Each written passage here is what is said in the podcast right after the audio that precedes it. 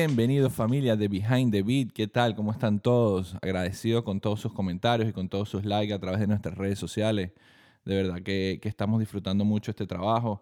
Quiero enviarles saludos a todos. En México tenemos gente de México, en República Dominicana, en Puerto Rico, en Cuba, en Venezuela, en Colombia. Estamos, estamos bien expandiéndonos bastante bien y eso es gracias a ustedes y al apoyo de ustedes. Hoy estamos en el episodio número 17 de nuestro podcast.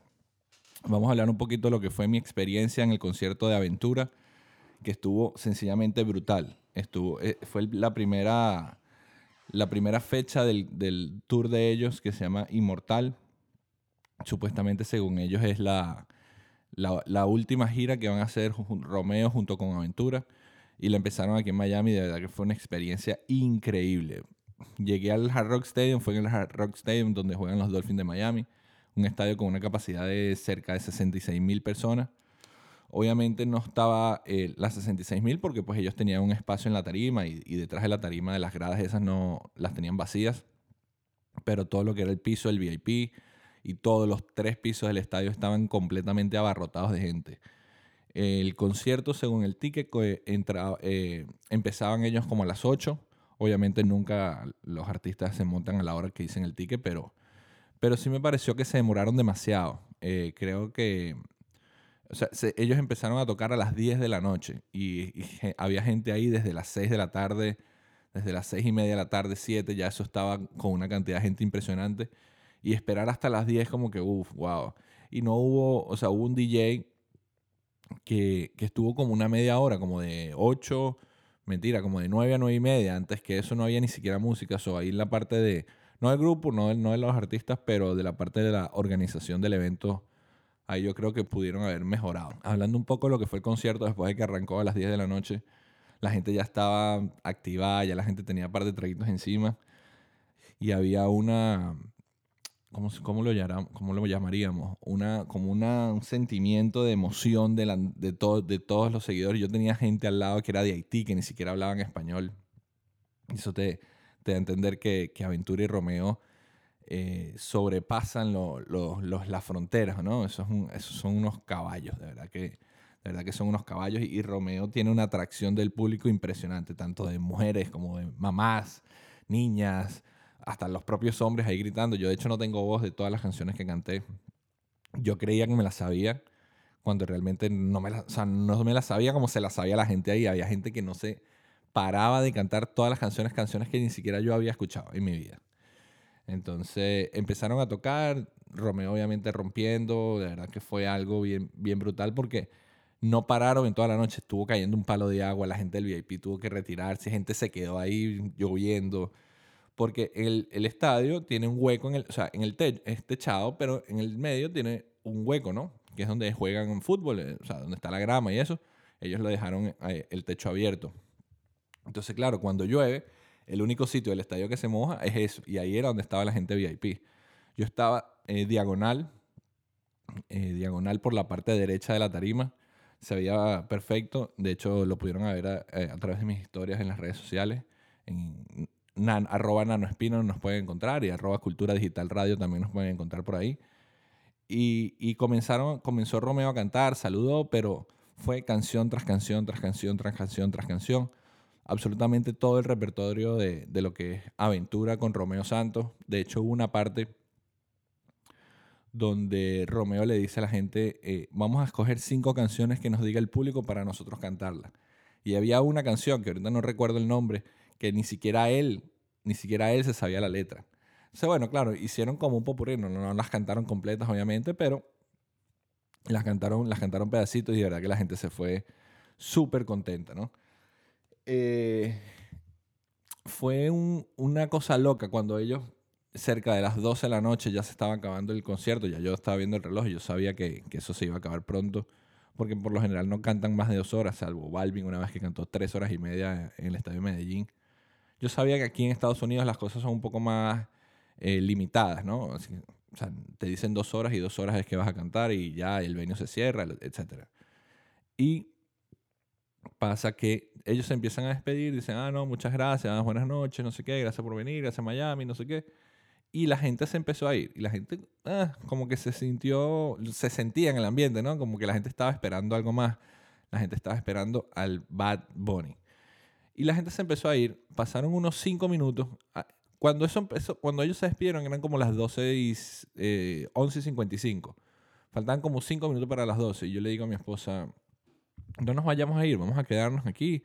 Igual, eso es una cola en el estacionamiento. Y me dice, no, pero es que ya no va a cantar Bayo. Bueno, ok, está bien, no importa. Chimbo, pero, pero no pasa nada. Pues igual vamos a esperar que todo el mundo se vaya para no, no agarrar ese trancón en la salida.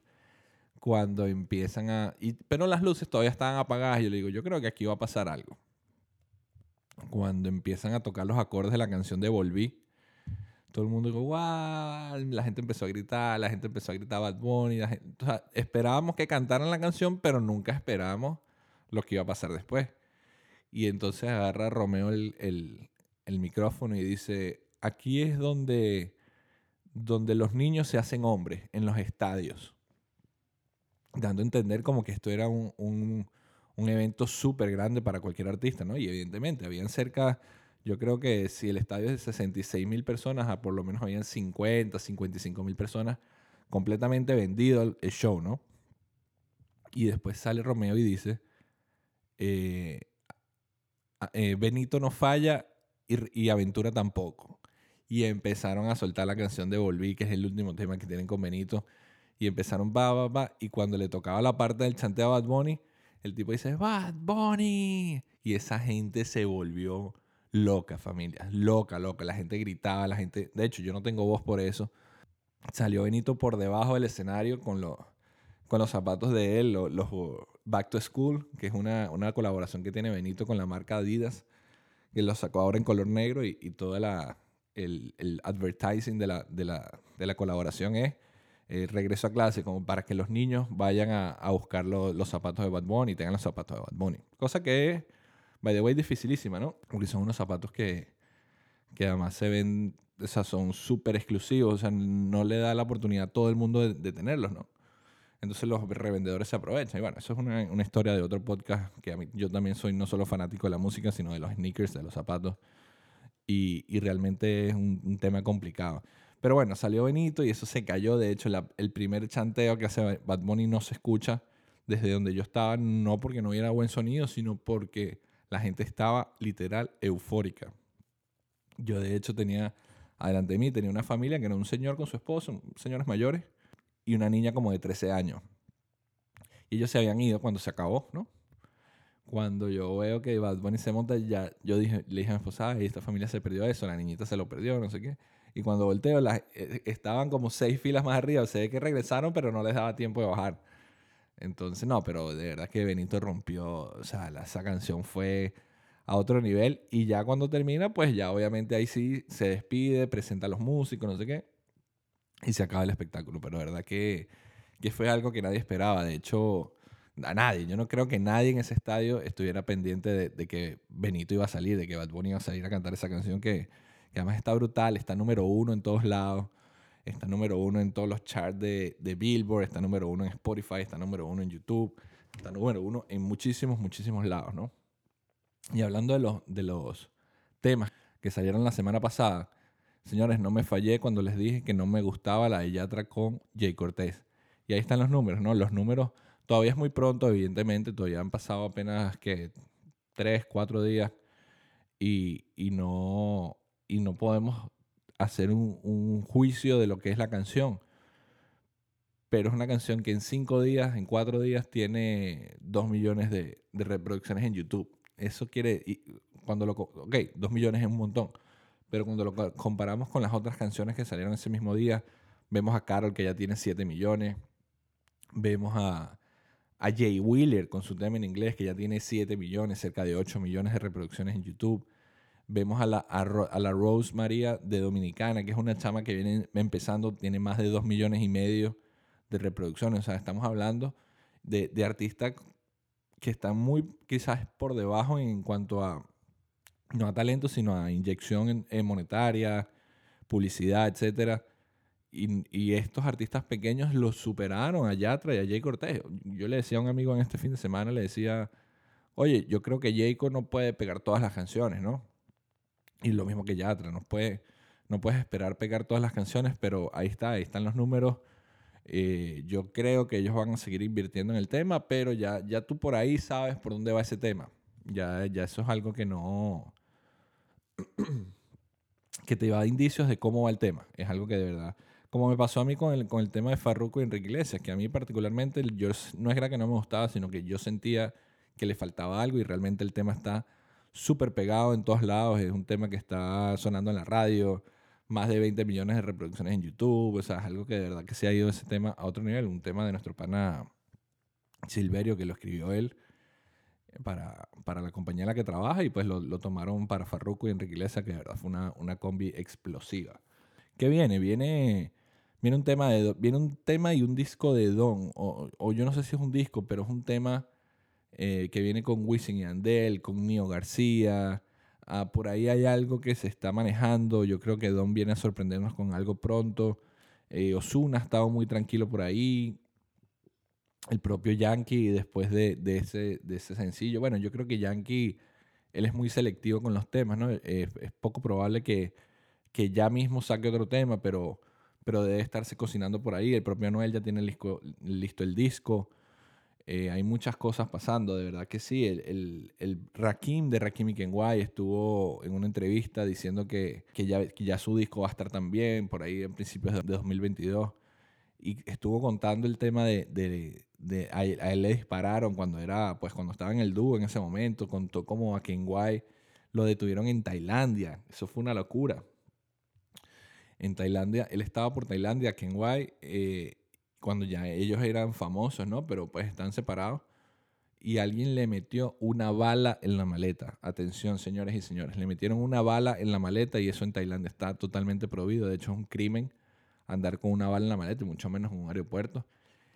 Él dice que no era de él, pero eh, es algo que pues no podía demostrar tampoco que no era de él y estuvo detenido en Tailandia. Imagínense ustedes lo que es estar detenido en Tailandia en esas prisiones que lo que hace es un calor insoportable gente que no habla tu idioma, o sea, de verdad terrible. Y bueno, pudo resolver y, volvió, pero, pero la pasó mal. También está por ahí Rosalía. Rosalía está en RD, en República Dominicana. Eh, estuvo trabajando con Toquilla. Estuve viendo una entrevista que le hicieron a Rosalía, donde habla de, de su amistad con Kylie Jenner. Dice que es una persona súper humilde, que es súper súper enfocada en su trabajo, súper imponente. Que su amistad empezó con Kendall, que es la otra hermana de la Kardashian de las Jenner, que es la más joven, y por ahí se fue dando esa amistad y, y, y chévere, y, de verdad hicieron un buen, buen genio entre las dos. Y estuvo hablando de su colaboración con Toquilla. Toquilla es una dembowcera dominicana que, que está rompiendo también en RD. En RD están saliendo talentos impresionantes. Y Rosalía viajó hasta República Dominicana porque ella escuchó su música y le encantó. Rosalía cuenta que ella, no, ella hiciera música así no, así no le pagaran por ella.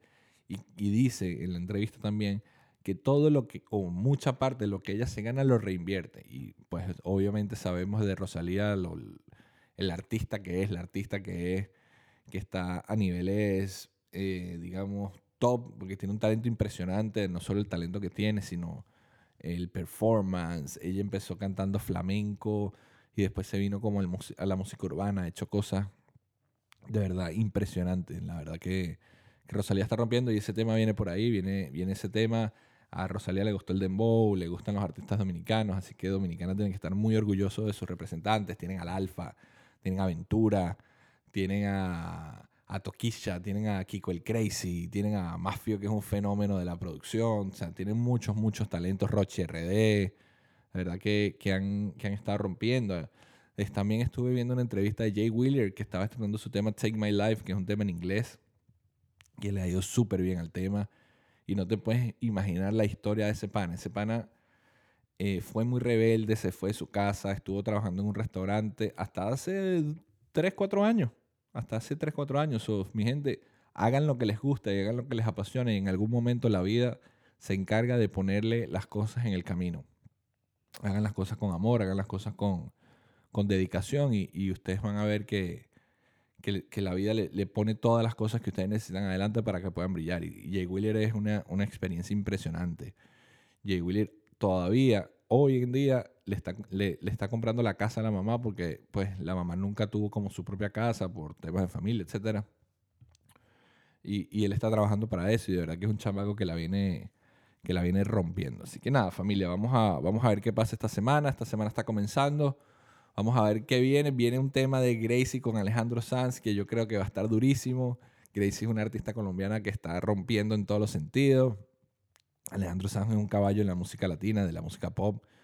Eh, viene Manuel Turizo con Tini, que me encanta porque además tienen, tienen esa, eh, esa estrategia publicitaria de que los dos como que tienen un romance o algo y de verdad que la están, o sea, llama mucho la atención, ¿no? E, esa combi.